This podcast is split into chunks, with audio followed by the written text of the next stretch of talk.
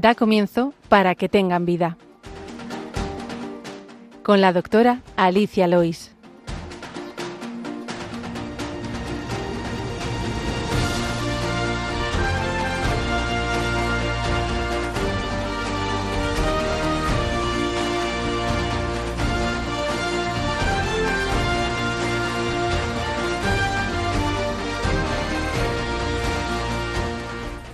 Buenos días, queridos oyentes de Radio María. Bienvenidos al programa Para que tengan vida, un programa dedicado a la salud y a la enfermedad y a la medicina como forma de llegar de esta a aquella. Decía Aldous Huxley, el autor de Un Mundo Feliz, que la investigación de las enfermedades ha avanzado tanto que cada vez es más difícil encontrar a alguien que esté completamente sano. La salud es el estado en que un ser u organismo vivo no tiene ninguna lesión ni padece ninguna enfermedad y ejerce con normalidad todas sus funciones y muchas veces no somos conscientes de nuestra buena salud hasta que llega la enfermedad y damos en cuenta de lo que suponen ambas. Les habla Alicia Lois, médico de familia, y en el control me acompaña José Luis Lois. Buenos días, José Luis. Buenos días, Alicia. Y en el programa de hoy hablaremos de una enfermedad relativamente nueva, el COVID persistente. Hablaremos de su importancia, de su patogenia o causas, del impacto de esta enfermedad y de los tratamientos eh, que con los que nos estamos encontrando y también las limitaciones. Os contaremos también una nueva herramienta que se presentó el pasado jueves para seguimiento de estos enfermos.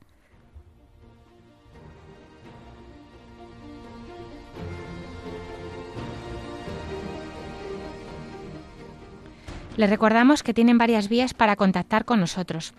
Pueden escribir sus preguntas al correo del programa, que es para que tengan vida también pueden llamar al teléfono de atención al oyente, el 91 822 8010, y pedir el audio del programa, pero es más fácil escuchar nuestros podcasts que están colgados en la sección de podcast y programas en la página web de Radio María. Ahora les invitamos a que continúen la sintonía de Radio María y empezamos.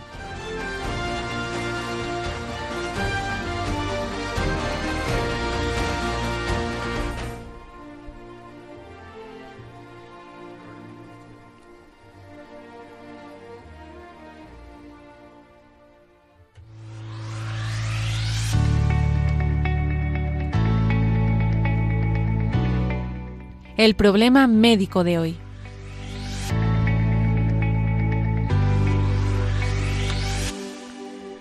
Como os decía al principio, eh, vamos a hablar del COVID persistente o COVID de larga evolución, pero los pacientes prefieren llamarle COVID persistente, eh, que es una enfermedad, mm, bueno, pues que lleva poco tiempo, eh, desde la aparición de la pandemia. Como saben, al final, la aparición del COVID-19 a finales del 2019 supuso una emergencia sanitaria en todo el mundo dada su rápida transmisibilidad y propagación. Esta enfermedad produjo unos 4,5 millones de muertes en el mundo debido sobre todo a la presentación aguda de la enfermedad, como saben, ese horror de pandemia que vivimos. Y bueno, pues los síntomas más frecuentes de este, de este virus que sigue habiendo, pues la fiebre, la tos y en los casos más agudos, neumonía con fatiga, con falta de respiración. Sin embargo, lo que no ha tenido tanta atención es la persistencia de la enfermedad una vez superada la fase aguda.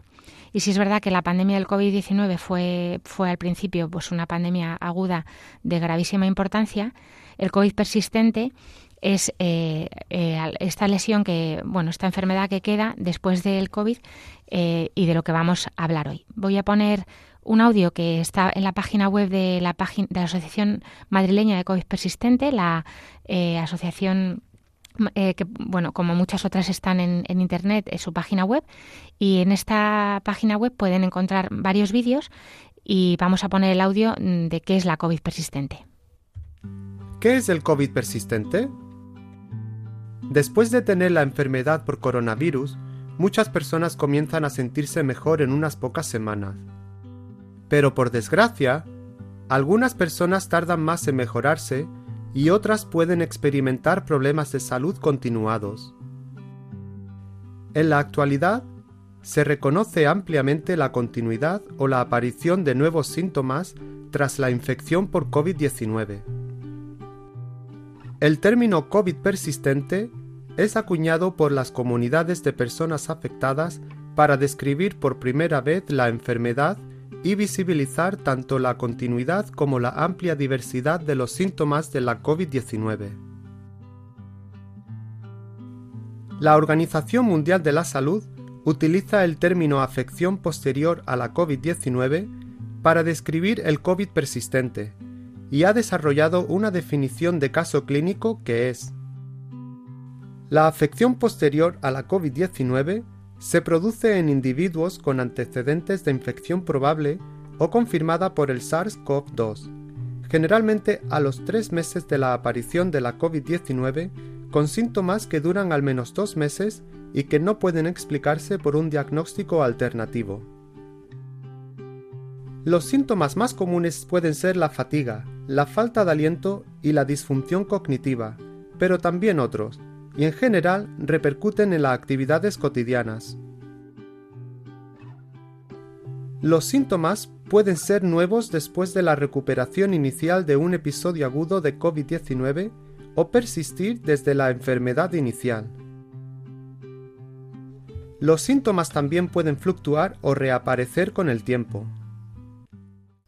Como escuchábamos en el audio, el COVID persistente es una enfermedad eh, que se produce normalmente después de, haber pasado el COVID. Es verdad que algunos oyentes eh, podrán pensar, pues a mí me pasó después de ponerme la vacuna. Esto está también visto, eh, no se sabe muy bien efectivamente si también hubo una enfermedad a lo mejor por COVID asintomática y tras la vacuna pues se desencadenó eh, el cuadro de COVID persistente, porque sí que se están haciendo algunos estudios en los que se ve que efectivamente el paciente sí que tenía partículas del virus y no de la vacuna en su cuerpo. Pero bueno, independientemente de esto, eh, vamos a hablar de la importancia de esta enfermedad que existe verdaderamente. Eh, que nos ha ayudado también a conocer síndromes posvíricos que ya existían. Lo que pasa es que, claro, la magnitud del COVID a nivel tan, tan multitudinario con tanta cantidad de pacientes que lo han sufrido, ha dado que muchos, eh, en los más, los, más estudios más, estimaciones más optimistas, hablan de un 10%, en los no hospitalizados pueden tener un COVID persistente del 10 al 30%, pero 50-70% incluso en los hospitalizados, o sea que hay una estimación con una horquilla amplísima de quién puede padecer este, esta persistencia. Pues es claro, tanta gente que lo ha tenido nos ha dado, eh, bueno, pues una gran magnitud de pacientes que nos están enseñando, porque nosotros aprendemos de ellos, ya que esto no prácticamente no existía antes, eh, de estas enfermedades. Es verdad que había conocimiento de que se está empezando a saber, como ya cuando hablamos de la esclerosis múltiple, como el virus del Epstein-Barr u otros virus también pueden dar eh, síndromes posvíricos y incluso eh, se, está sabiendo ahora, pues bueno, se sabía también la, fibromialgia, que son estos pacientes que muchas veces, pues al no tener suficiente cantidad de pacientes, pues no, no, se, no se les creía tanto, ¿no? no se les hacía tanto caso, no había tantos recursos para ellos. Bueno, como sabemos, es una enfermedad emergente que produce una condición multisistémica. Como decía el audio que acabamos de escuchar, eh, sobre todo los, los síntomas más importantes, ahora hablaremos de ellos, son esa fatiga crónica, eh, eh, cansancio, eh, también una fatiga mental o niebla mental y una sensación de, no poder, bueno, pues no, aguantar bien el esfuerzo. Y pues hay muchísimos síntomas que, que, tienen estos, estos afectados. Pueden, se han identificado más de 200 síntomas en múltiples órganos. Es incapacitante en la gran parte de los casos provocando un cambio sustancial en la vida de los pacientes, de las personas afectadas. A pesar de que en estos últimos dos años el conocimiento sobre esta afectación ha avanzado considerablemente, hay esperanza porque verdaderamente al principio era horrible porque eh, teníamos que bregar con la clínica aguda de los pacientes que estaban pues a punto de morir por la, por la clínica aguda del COVID, con lo cual los pacientes que se iban recuperando pues no se les tenía prácticamente en cuenta, ¿no? No había ni conocimiento, ni experiencia, ni por supuesto capacidad médica para atenderlos. Pero ahora con el tiempo que va pasando, pues se van, se va avanzando considerablemente. Pero todavía existen muchas dificultades para establecer un diagnóstico y realizar un seguimiento adecuados, dada la diversidad de, perfiles de pacientes. Eh, ¿Por qué hemos hecho hoy este programa? Porque el pasado jueves tuve la suerte de poder acudir online, eh, por, streaming, por internet, a una charla que realizó la Sociedad Española de Médicos Generales de Familia aquí en España, en la que, hablando sobre la guía de atención al paciente long COVID o COVID persistente, eh, pues eh, van a sacar, lo digo van a sacar porque todavía no, no está, estamos en ello, una aplicación para que los médicos podamos disponer de, de una aplicación para hacer un seguimiento más correcto a estos pacientes. Ahora, luego hablaremos de ello al final. Pero como digo, eh, pese a las consecuencias de, la afectación que tiene la vida de los pacientes, pues no hay un consenso eh, de actuación adecuado, no se ha establecido un procedimiento para tratar bien los síntomas y efectivamente todavía no hay eh, una cura que se sepa. Se tratan los síntomas, pero no, no tenemos una cura. ¿qué, ¿Qué tiene esto de importancia? Pues que al menos un 10% de los contagiados por COVID-19, como digo, en las series más optimistas, tiene estos síntomas más allá de las cuatro semanas de contagio. ¿Cuál es la causa de, estos, de esta enfermedad? No se sabe bien del todo. Eh, hay muchas eh, hipótesis, ¿no? sobre todo la más importante, que más peso tiene, es la persistencia del virus eh, en el paciente. Aunque se cure el paciente de la clínica aguda, parece que puede haber en tejidos todavía la, existencia de, virus.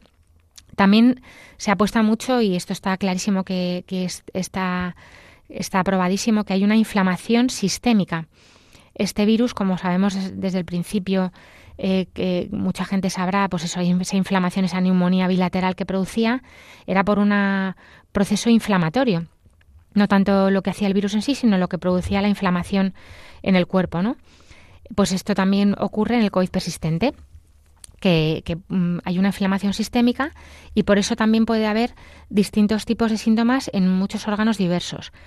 Em, también se piensa en la hipótesis de una reactivación de los virus de Epstein-Barr o el virus herpes 6, que están muy relacionados con estas síndromes posvíricos, como decía al principio.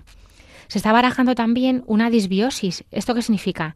Em, pues que hay una alteración en la en la flora, en la flora bacteriana que tenemos, por ejemplo, en el intestino, en los pulmones, que hablamos de, una cosa que se llama viroma, que puede favorecer eh, o mm, la, enfermedad o la salud de estos pacientes.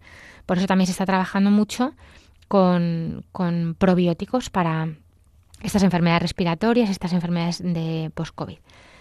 Y luego también sabemos, como ya ocurrió en el COVID agudo, de una disfunción endotelial. El endotelio es eh, la capa eh, interna de las arterias y de, los vasos, vamos, de del sistema circulatorio.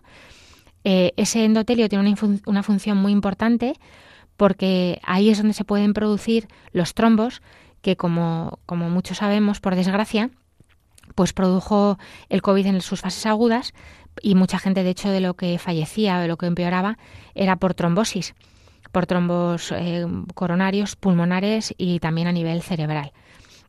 Esta disfunción endotelial, a un nivel más pequeño, menos grave, menos eh, llamativo, puede también tener que ver en este COVID persistente. Es una de las hipótesis que se maneja. Y también pues, lo que se está manejando en los ensayos para plantear los tratamientos. Por supuesto, la respuesta inmune. La respuesta inmune eh, de hecho, podría justificar que este, esta enfermedad del COVID persistente sea más frecuente también, como se ve, en mujeres, igual que casi todas las, eh, enfermedades autoinmunes.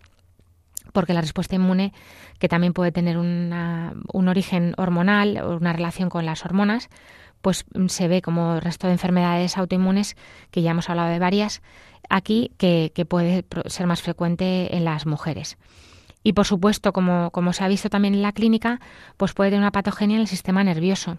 Una patogenia y, un, y una consecuencia, ¿no? Porque la clínica también actúa, eh, se produce eh, a nivel nervioso y muchos pacientes, como veremos en los síntomas, pues tienen afectación del sistema nervioso. Vamos con otro audio de, de esta página web de la Asociación eh, Madrileña de COVID Persistente, que nos va a resumir un poquito los síntomas. ¿Cuáles son los síntomas habituales del COVID persistente? Existe una amplia diversidad de síntomas de COVID persistente, y los adultos, los jóvenes y los niños de todas las edades pueden experimentar diferentes grupos de síntomas que pueden ser episódicos o fluctuar a lo largo del tiempo. Los síntomas más frecuentes pueden incluir agotamiento extremo o fatiga, problemas de memoria o concentración, dificultad para respirar, dolor en los músculos, las articulaciones o el pecho, cambios en el olfato y el gusto, empeoramiento tardío de los síntomas después del esfuerzo o el ejercicio, trastornos del sueño, dolores de cabeza, síntomas como mareos después de sentarse o ponerse de pie, erupciones cutáneas y otros. Así que vamos a analizar algunos de estos síntomas comunes. Fatiga. La fatiga es el término utilizado para describir el agotamiento extremo. No es lo mismo que sentir cansancio después de un día duro, porque la fatiga no es a menudo causada por el exceso de actividad o el esfuerzo, y puede que no mejore con el descanso o el sueño habitual. La fatiga puede sentirse como si no quedara más energía en la batería, o como si una cuerda invisible estuviera tirando de ti constantemente hacia atrás. La fatiga puede dificultar el movimiento y el pensamiento, afectar a la capacidad de participar en la vida social y comunitaria y perjudicar académica o laboralmente. Disfunción cognitiva. La disfunción cognitiva es el término utilizado para describir problemas con el pensamiento, como la memoria y la concentración. Puedes sentir que tu pensamiento se ha vuelto más lento o difuso. Puedes quedarte sin palabras o atención, tener dificultades para realizar varias tareas o tendencia al olvido, o experimentar una sobrecarga sensorial. Puede resultar similar a la descompensación horaria severa, o si te ha despertado inesperadamente a las 2 de la madrugada. Pero con COVID persistente, esto se puede experimentar la mayor parte del tiempo, o después de un esfuerzo mínimo. Lo que hace que las tareas diarias como hablar, leer o escribir sean difíciles o a veces imposibles. Exacerbación de los síntomas post-esfuerzo. La exacerbación de los síntomas post-esfuerzo, también conocida como malestar post-esfuerzo, es el término utilizado para describir el empeoramiento de diferentes síntomas después de actividades como pensar, moverse o socializar, o de una actividad que previamente podía tolerarse. Los síntomas generalmente empeoran transcurridas entre 12 y 48 horas desde la actividad y pueden ir seguidos por un retorno inusualmente lento a la situación inicial, que dura días, semanas o incluso meses, o que a veces conducen a una recaída. La exacerbación de los síntomas posesfuerzo es un cuadro completo con síntomas que afectan a todas las partes del cuerpo, difícil de predecir o manejar, y que a menudo requiere un reposo absoluto en la cama para recuperarse total o parcialmente de la actividad. Muchas personas pueden no reconocer la exacerbación de los síntomas posesfuerzo debido a su presentación a menudo retrasada e impredecible, y lo invisible que puede ser el síntoma para los demás. Intolerancia ortostática. Intolerancia ortostática es el término utilizado para describir los síntomas que ocurren después de sentarse o ponerse de pie. Los síntomas pueden incluir la sensación de mareo, vértigo, desmayo y náuseas, o un aumento rápido y molesto del ritmo cardíaco en posiciones erguidas. Podrías notar los síntomas cuando te incorporas y te mantienes en pie durante unos minutos, cuando te agachas, cuando te sientas en una silla con los pies en el suelo, o quizás notas que trabajas mejor en el portátil o en la tablet mientras estás sentado o tumbado. Los síntomas también pueden empeorar durante una ducha o baño caliente, después de una comida abundante o durante la menstruación. Es posible que aún no comprendamos completamente las causas o los mecanismos de todos estos síntomas, pero sí sabemos que son reales y causan discapacidad episódica entre las personas que viven con COVID persistente. Bueno, pues la verdad es que está muy, muy bien explicado en este audio que acabamos de escuchar y yo un poquito incidir sobre todo lo que decía eh, de lo invisible que puede ser el síntoma para los demás, ¿no? Que esto es el gran drama muchas veces de este tipo de pacientes, porque a veces son síntomas que además es que no tienen un marcador. En eso están los estudios, pero la ciencia, lo que tenemos ahora mismo, lo que lo que conocemos es que los marcadores que tenemos no son suficientes. muchas veces estos pacientes dicen, eh, pues me pasa esto, tengo este síntoma, tengo esta molestia, tengo esta fatiga, tengo este dolor. Claro, el dolor no, no tenemos una, una, demostración analítica muchas veces, ¿no? Para, para demostrarlo. Resulta que a veces una analítica, no, pues está todo bien. Muchas veces estos pacientes se han visto muy solos, se han visto muy desamparados, muy poco escuchados, muy poco entendidos, porque eh, todo estaba bien en la analítica aparentemente eh, estaban sanos, ¿no? Y esto no significa que, esté todo bien, sino que todavía no tenemos todas las herramientas que nos dan eh, los criterios o pruebas, ¿no? ¿no? ¿no? conocemos todo, sabemos que no conocemos todo, utilizamos los criterios y pruebas que conocemos. Mm, por eso, eh, bueno, pues aunque es la gran cantidad de pacientes que lo han tenido han ayudado a saber que esto es visible, que esto es, o sea, que esto es, es esto es real como incidir eh, sobre todo en algún síntoma más importante, aunque como habéis escuchado hay muchísimos, artralgias, dolores musculares, calambres, alteraciones del gusto y el olfato. Esto, es, bueno, esto lo ha tenido muchísima gente y no tiene por qué tener todo el cuadro de COVID persistente. Pero sí que puede haber gente que ha tenido alteraciones en la disfagia, incluso alteración para comer, eh, alteración en las cuerdas vocales, disfonía, aftas en la boca, pitidos en los oídos, vértigos que antes nunca había tenido. Por supuesto, síntomas psicológicos. No sabemos si provocados por la propia patología o, por, la, por, la, propia enfermedad, ¿no? Pues ansiedad, fobias, apatía, trastornos del sueño, como decía el, audio, em, síntomas respiratorios muy comunes, la fatiga, la tos seca, opresión en el pecho. Por supuesto, también cardiológicos, las taquicardias, eso sí se puede objetivar, Taquicardias eh, significa que el ritmo va muy rápido, pero también eh, muy lento a veces, bradicardias, síncopes eh, o mareo al levantarse o al sentarse, ¿no? Palpitaciones, que muchas veces anterior, bueno, que es, es, un síntoma típico, pues por ejemplo, de la ansiedad. problemas en la coagulación, hematomas, acras, o sea, microtrombosis mm, en la piel, urticarias, Mm, erupciones cutáneas, caída del pelo, que puede que hubiera ocurrido igualmente si no hubiera tenido el COVID, pues puede ser, pero se ve que, muchos de estos pacientes lo relatan de una forma bastante habitual también, ¿no? Trastornos digestivos, ardores, flatulencias, diarreas, no tiene por qué tenerlo todo, pero podría ocurrir en algunos casos.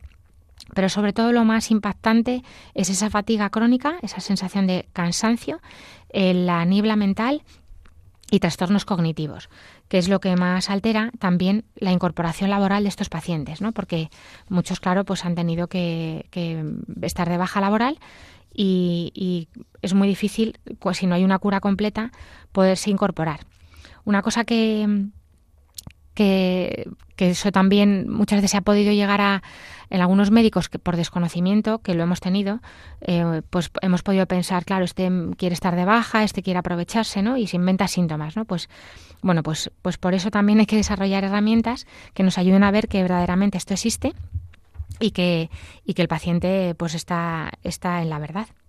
Antes de pasar al tratamiento y a lo que mm, tiene que hacer el médico en este caso, Vamos a hacer una pequeña pausa para escuchar a, nuestra querida Yoli, que nos va a hablar de esta maratón que estamos realizando en Radio María, esta semana especialmente maratón misionera, para que bueno pues los oyentes eh, sepamos que, la radio de la Virgen se sostiene con las colaboraciones voluntarias y que en este mes de mayo, que es el mes de la Virgen, pues especialmente agradecemos eh, la colaboración de todos los que nos escuchan. La principal colaboradora de Jesucristo en su obra de salvación fue y sigue siendo María, madre suya y de la Iglesia, una madre que al ver el creciente extravío del hombre moderno, ha intensificado su mediación misericordiosa en manifestaciones extraordinarias como las de la Medalla Milagrosa en París, el Santuario de Lourdes, las apariciones de Fátima o el Santuario de Quivejo en Ruanda.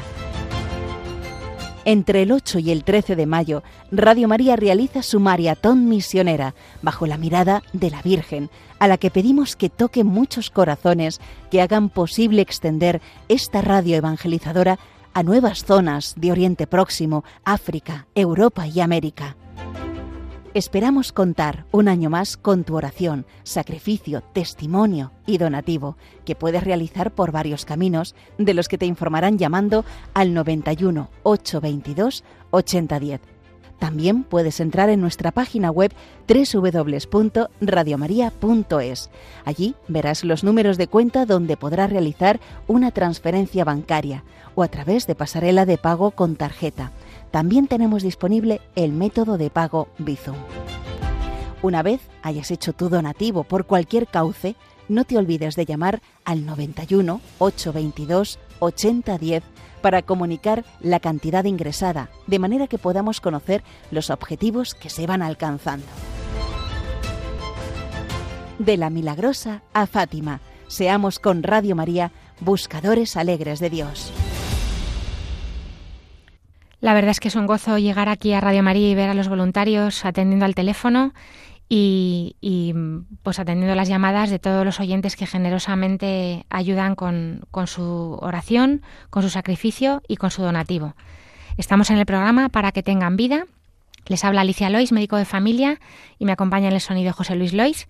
Estamos hablando hoy de la COVID persistente, esta alteración, esta enfermedad que queda después del padecimiento de la COVID y que hemos hablado un poquito de las causas y de los síntomas y ahora en lo que nos queda del programa vamos a pasar un poquito al tratamiento.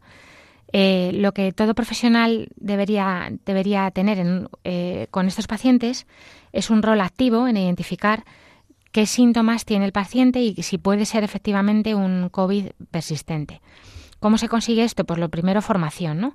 Yo la verdad es que agradezco mucho tenerme que preparar estos temas, este, este programa que además me ha pedido una, una oyente, paciente mía, que padece, por desgracia, esta enfermedad, eh, pues porque aprendemos de vosotros, aprendemos de los enfermos, ¿no? Aprendemos de ellos eh, que nos ayudan a conocer enfermedades que no existían y que, bueno, ante los que nos encuentran desarmados muchas veces porque no hay no hay mucha experiencia. Esto es nuevo para nosotros y por eso es muy importante que el médico tenga una escucha activa y empática para comprender y valorar adecuadamente qué problemas plantea este, este paciente ¿no? y este posible síntomas de a veces leves pero que puedan ser un COVID persistente. Em, ¿Qué, tenemos que hacer con ellos también, con los pacientes? Pues informarles sobre los tratamientos que están autorizados y validados disponibles y que son adecuados para sus síntomas. Y también informar de los que no lo son, porque ante tanto desconocimiento pues puede haber mucho mucho curandero o mucho mm, negocio en cosas que no producen ningún beneficio o que no se ha, se ha estudiado, pero que ante la desesperación que muchas veces puede tener este tipo de pacientes pues pueden recurrir a todo tipo de, cosas, ¿no? Porque claro, además al ver que los médicos tampoco eh, aportamos mucho porque no estamos tan formados y, no tenemos mucho conocimiento aún, pues van a buscar otro, otras soluciones. Entonces es importante que nos formemos para informar al paciente de, de, qué, de qué tratamientos no, no, se tiene que meter. Comunicar de forma clara y explícita eh, qué tratamientos pueden ser eh, adecuados para aliviar los síntomas, pero no necesariamente curar. Muchas veces eh, ahora mismo lo que tenemos son tratamientos sintomáticos, no, no curativos. Se están haciendo ensayos buscando soluciones para curar, pero, pero por ahora eh, hay poco, ¿no? Y es verdad que, que, es muy importante también orientar e informar sobre la importancia del tratamiento de los síntomas psicológicos por parte de los psicólogos. Eh, todos los profesionales de atención primaria y comunitaria deben explicar eh, pues que es muy importante mm, un buen seguimiento y adherirse al tratamiento de los síntomas leves para evitar complicaciones. Eh, y también saber que la consulta psicológica, tanto telefónica como, como presencial, es muy útil y también la terapia de grupo. Estos pacientes en muchas unidades de algunos hospitales que tienen unidades específicas pues por suerte tienen, tienen terapia de grupo en la que pueden compartir sus experiencias también e ir viendo lo que les está funcionando, ¿no? Eh, bueno, pues muy importante también un, colaborar entre los distintos profesionales, eh, neurólogos, rehabilitadores, médicos de familia, eh, psicólogos, reumatólogos, inmunólogos, virólogos, por medicina interna, para que, bueno, pues esto sería muy bueno, ¿no? Igual que se hace, por ejemplo, en, en un comité de tumores, cuando un paciente tiene un tumor que a lo mejor afecta a varios órganos, eh, pues se ponen de acuerdo el neurocirujano, el traumatólogo y el oncólogo, pues en este tipo de enfermedades también es muy bueno que, hagamos equipo, ¿no? Esto no siempre es posible y, entre otras cosas, pues por la distancia, eh, por ejemplo, del centro de salud al hospital, los cambios de horarios, pero sí que sería muy bueno que hubiera una comunicación. Yo, a mí me gustaría y, la verdad que lo agradezco. La comunicación que muchas veces tenemos pues es a través de nuestros propios pacientes que nos van informando de lo que, de lo que les van diciendo los diferentes especialistas. Pero este, esta comunicación, este conocimiento es muy, es muy bueno. Los médicos de familia, como a día de hoy somos los que estamos dando las bajas laborales, pues mientras el paciente está de baja, muchas veces tenemos que seguir con un contacto estrecho. Pero es verdad que a veces esto se puede alargar y perdemos este paciente porque se pierde la baja, ¿no? Pues yo, yo soy la primera que me animo y animo al resto de médicos a que no pierdan ese paciente aunque ya no esté de baja o aunque pues haya pasado una incapacidad permanente y no tenga que hacer ese tipo de seguimiento. Y hablando de la baja, también me meto en este tema, un poco controvertido, porque claro, estos pacientes eh, tienen una fatiga mental y física que incapacita muchísimas veces para el trabajo, es la mayoría de las ocasiones. Cuando, cuando empezamos a trabajar con un paciente así, sería muy bueno preguntarle si antes del COVID él estaba al 100%, cómo se ve ahora que, está en, este momento, ¿no? Por ejemplo, pues, pues al 60, ¿no? Y, y, que haga memoria también de cómo ha estado de mal, porque muchas veces, aunque no haya una recuperación del 100%, eh, que es difícil, por a día de hoy bastante difícil y poco probable, pues eh, Sí que es verdad que no es lo mismo estar al 30% que al 80%, que aunque no sea su 100, eh, el paciente puede con un 80 llevar una vida bastante, bastante, eh, bueno, pues llevadera, eh, óptima y, saludable dentro de la dificultad, ¿no? Em, hay una parte importante de tratamiento rehabilitador. Como digo, el tratamiento es sintomático, pero Aquí, como hablamos, sabemos mucho que hay una fatiga eh, física, como un agotamiento extremo, como si hubiera realizado un ejercicio intensísimo eh, durante mucho tiempo. ¿Qué pasa? Que si ese paciente dice, no, porque yo sé que si trabajo, por ejemplo, si voy a trabajar ya, luego no voy a poder hacer ya más cosas en casa, ¿no? Ya no voy a poder hacer mis tareas, cuidar a los niños, eh, pues eso, hacer la compra, cocinar porque por supuesto hacer ejercicio, porque ya en el trabajo ya eh, me, ha, supuesto mi grado de, cansancio extremo, ¿no? Bueno, pues entonces es difícil que, haya una incorporación al trabajo. Eh, pero es verdad que es muy, es muy bueno que estos pacientes en cuanto puedan se incorporen. Aquí también pues habría que hacer una llamada a las empresas a facilitar de la medida de lo posible pues reducciones de jornada, teletrabajo, adaptación del puesto de trabajo, de las condiciones laborales, hacer descansos adecuados, a lo mejor más habituales de los que se, de los que se hacían, eh, porque si no, pues el paciente al final acabará no yendo al trabajo. Y luego eh, la rehabilitación.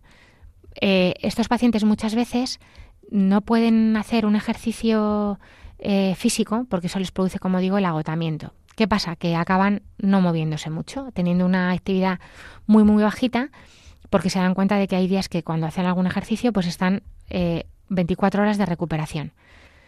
Esto lleva a una inmovilidad y a una falta de entrenamiento, a una falta de capacidad física, eh, cardíaca, pulmonar, con lo cual nos metemos en una pescaría que se muerde la cola de, de, bueno, pues ir atrofiando músculo, atrofiando capacidad, con lo cual ese poco músculo que les va quedando también se agota con más facilidad. Así que es muy importante que el ejercicio se adapte al paciente, pero que no se deje de hacer. Eh, que no se deje de hacer, bueno, pues que a veces puede ser caminar, Habrá días que se puede hacer algo más, habrá días que haya que descansar más, pero sabemos claramente, esto se sabe de siempre, y ya lo hablamos en el programa de medicina del deporte, que la, el deporte puede ser una medicina y que, y que la atrofia es, viene muy rápido en cuanto un músculo no se puede, no se, no se utiliza. En mayo de 2021 se publicó a través de múltiples sociedades científicas médicas la primera versión de la guía clínica para atención al paciente eh, COVID persistente, que eh, bueno, es un documento que se va sometiendo a revisiones periódicas según el estado del conocimiento que, como sabemos, pues es, eh, va, va, actualizándose poco a poco. Allí se apuntaba que la pandemia del COVID pues era como un gran iceberg en cuya punta están esos pacientes que agudizaban enseguida y fallecían pero en su base se van, se van acumulando aquellos que más allá de la infección aguda no consiguen recuperar su estado vital previo. ¿no? Y este pasado jueves 4 de mayo, eh, como os decía al principio, pude asistir a la presentación de la nueva APP Long COVID, eh, de la mano, entre otros, de los médicos de familia Lorenzo Armenteros y María Pilar Rodríguez Ledo, que son bastante expertos en, en, esta, en esta enfermedad, por suerte para los, los que no lo somos. ¿no? Y con el fin de ayudar a los profesionales sanitarios en el abordaje de la COVID persistente, la Red Española de Investigación de COVID persistente, la REICOP, eh, eh, pues ha impulsado un, acuerdo con, la Sociedad Española de Médicos de Generales de Familia, desarrollando esta app que, se presentó para ser una herramienta gratuita eh, para permitir a los profesionales sanitarios em, poder hacer un seguimiento más específico sobre sus síntomas. Esta aplicación eh, se basa en esta guía clínica del COVID persistente y eh, permitirá ayudar a más personas porque su, cada paciente tendrá un código que él solo él sabrá, de forma que todos los médicos que le sigan pueden a través de esa aplicación meterse por su código y ahí se van registrando síntomas, se van registrando eh, informes, pruebas que se les puedan ir haciendo, PET-TAC, resonancias, etcétera, y eso también puede ayudar para la aplicación también puede orientar a, posibles tratamientos, a posibles derivaciones especialistas y del mismo modo, para cumplir con la legislación en materia de protección de datos, pues el paciente tendrá un código aleatorio que solo conocerá él y que asociará sus datos de identificación a los datos clínicos, ¿no? Em, y ahí, pues, como digo, se podrán poner todo tipo de pruebas, eh, síntomas que van apareciendo, los, los, síntomas vienen agrupados por, por órganos y la, la, verdad es que la presentación yo todavía no he podido bajarme la aplicación eh, porque es mm, muy nuevo, es el otro día, el jueves pasado, pero, pero es verdad que es, eh, parece muy útil y, y yo creo que los pacientes también que lo sepan para que se lo, se lo digan a los profesionales que a lo mejor todavía no lo tienen, que les puedan hacer un seguimiento. Sobre el tratamiento, eh, como, como, decía, solamente hay, hay, hay tratamiento sintomático. Eh, por ahora, pues tratamiento rehabilitador mm, y luego los síntomas que presente. Por ejemplo, si el paciente tiene dolor, cefalea, pues hay analgésicos, por supuesto, muchísimos analgésicos. Dolores, para el dolor hay muchísimo tratamiento. Si hay pacientes que tienen eh, dolores neuropáticos mm, más causados por, por sistema nervioso, pues también se pueden utilizar por el neurólogo, por el médico de familia, tratamientos específicos. Pero eh, están haciéndose ensayos eh, con plasmaféresis, eh, que eso significa pues limpiar el plasma para, para ver si, si eso podría limpiar su sangre de, de, sustancias inflamatorias que puedan producir eh, más síntomas. Está haciendo, está habiendo muchos ensayos y por suerte también es verdad que estos pacientes suelen ser muy colaboradores y, y bueno, pues entran en los ensayos clínicos sin problema. Ensayos que necesitan financiación, que necesitan dinero, claro está. Entonces hace falta también inversión en, este tipo de ensayos porque si no, no se pueden realizar. Muy importante eh, para estos pacientes es que se aborde el estigma que produce esta enfermedad, ¿no? También abordar la población pediátrica, que es muy, es muy poco numerosa. normalmente esta es una enfermedad de adultos, pero también los pediatras tienen que saber que hay, hay muy pocos niños, pero puede, pueden tener también un COVID persistente. Normalmente dura menos, pero hay que tenerlo en cuenta también en pediatría. Y luego, pues, eh, cómo, cómo impacta la calidad de vida a los síntomas, si, si es, eh, hay síntomas que puedan tratarse, otros que no, si se, si se hacen intervenciones únicas o se puede tratar al paciente de, forma multidisciplinar y luego también estaría muy bien eh, la creación de biomarcadores de respuesta, porque como digo, se hace una analítica y posiblemente la mayoría tiene todo normal. Eh, no tenemos biomarcadores que nos den una respuesta ni al tratamiento ni tampoco que nos den una, un diagnóstico claro. Antes de hacer un resumen y ya terminar con la enfermedad, escuchamos a una canción de Pascua, que estamos en Pascua, seguimos este tiempo pascual. Escuchamos a Jesús Cabello con la canción Gaudium.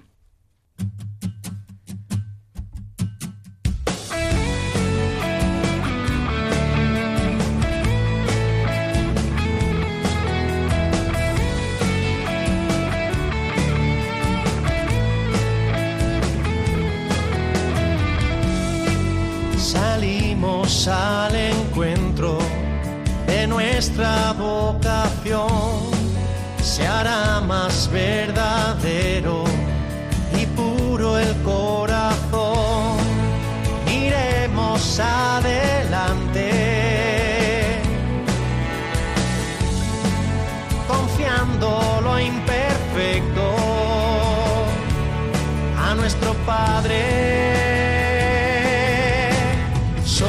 Alegría en el amor, testigos de algo grande que sacia el corazón y se comparte. Somos la familia del Señor, semilla tan brillante de la resurrección, de la resurrección.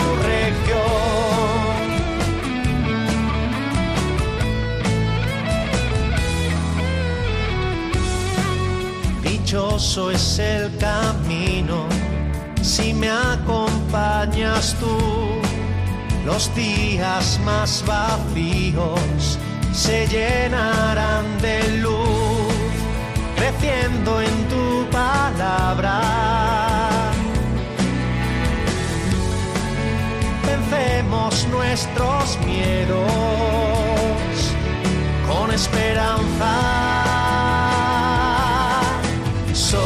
alegría en el amor, testigos de algo grande que sacia el corazón y se comparte. Somos la familia del Señor, semilla tan brillante de la resurrección, de la resurrección transformas cada día el llanto y las sonrisas en una gran misión. Somos alegría en el amor, testigos de algo grande que sacia el corazón y se comparte. Somos la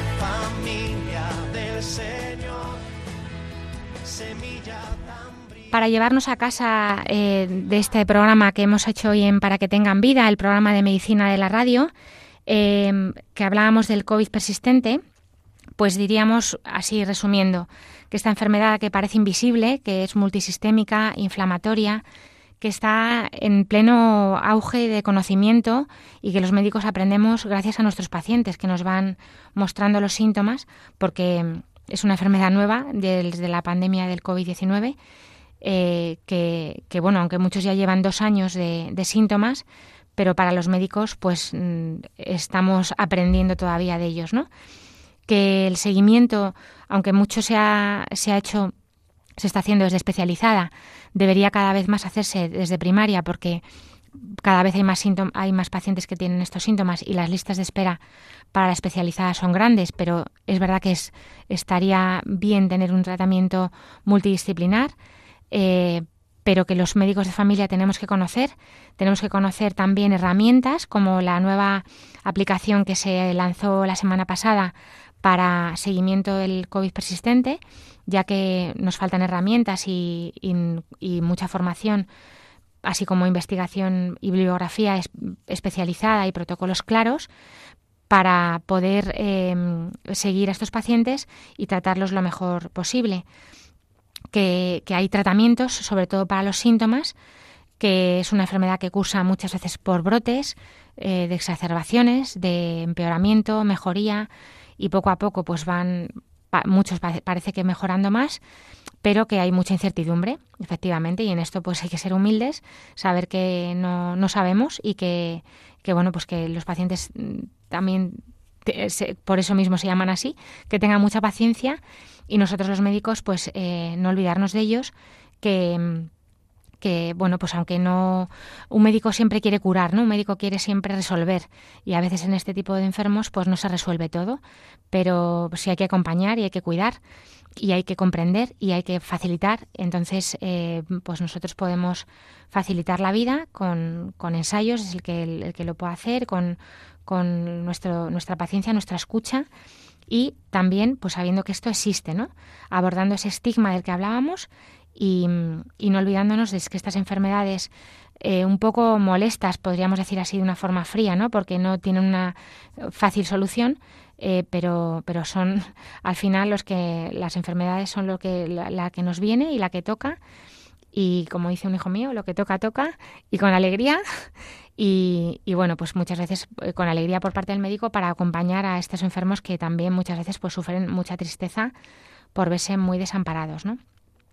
Bueno, pues nosotros vamos a seguir hablando de esto a medida que el conocimiento vaya aumentando también y pues os invitamos a los oyentes, por supuesto, a, vuestras preguntas y a buscar información. Tenéis, la, como decía, las páginas de las asociaciones de COVID persistente yo aquí dejo, por ejemplo, una que tiene muchísimos vídeos, mucha información, documentos, como la Asociación Madrileña de COVID Persistente. En Internet lo buscáis y lo, podéis encontrar. La Sociedad Española de Medicina General también tiene, tiene información, la guía clínica. Y, y, bueno, pues animad a vuestros médicos también a que lo conozcan, como han hecho conmigo, ¿no? Mis pacientes, para que, bueno, pues nos vayamos formando y, y podamos tratar y tratar mejor.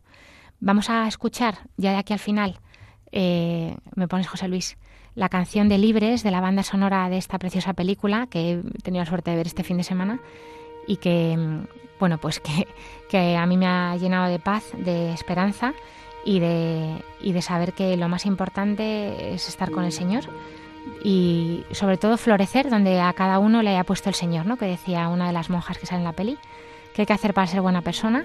Pues florecer allí donde el Señor te haya plantado.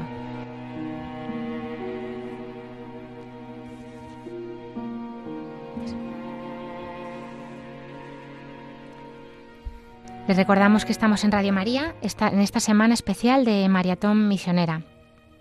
Y hasta aquí, pues eh, llega el programa de hoy. Eh, nos despedimos, eh, no sin antes recordarles que pueden escribir sus preguntas al correo del programa esta semana no teníamos ninguna pregunta, pero sí esta petición de, programa que me hizo mi paciente del COVID persistente. Pero pueden escribirnos sus sugerencias y preguntas que intentaremos resolver lo mejor posible en para que tengan vida arroba radiomaria.es, todo seguido para que tengan vida arroba radiomaria.es o, o bien escribiendo una carta al, al, correo del programa que es Paseo Lanceros 2, primera planta 28024 de Madrid, aquí a la radio también pueden pedir una grabación del programa al teléfono atención al oyente, este 91 822 8010, al que también invitamos a llamar para hacer sus donativos en esta semana tan especial.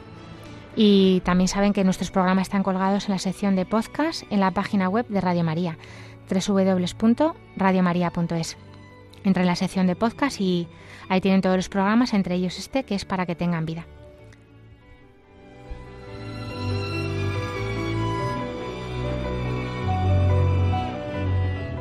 Gracias José Luis desde el sonido y a todo el equipo de Radio María. Por supuesto, gracias a los oyentes por habernos vuelto a acompañar. Nos volveremos a encontrar, si Dios quiere, dentro de cuatro semanas, ya que el 22 no, no tendremos programa, habrá campaña especial. Estaremos a las doce y media, once y media en Canarias. Ahora les invitamos a continuar en la sintonía de Radio María y que Dios les bendiga.